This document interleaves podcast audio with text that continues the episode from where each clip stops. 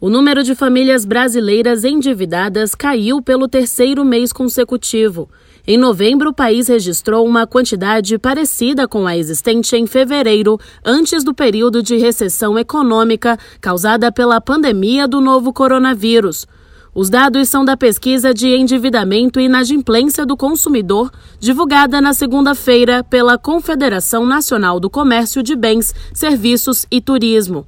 Segundo o estudo, 66% das famílias estão endividadas, o que representa uma queda de 0,5 ponto percentual em relação a outubro. A pesquisa considera como dívidas as despesas declaradas com cheque pré-datado, cartão de crédito, cheque especial, carnê de loja, crédito consignado, empréstimo pessoal, além da prestação de carro e da casa, ainda que estejam em dia.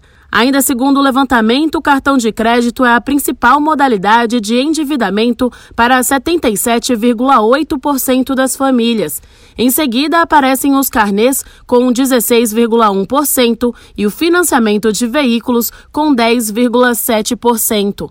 Em contrapartida, a inadimplência continua acima dos patamares de 2019. Em novembro do ano passado, 24,7% das famílias não quitaram todas as dívidas e 10,2% declararam não ter condições de pagá-las.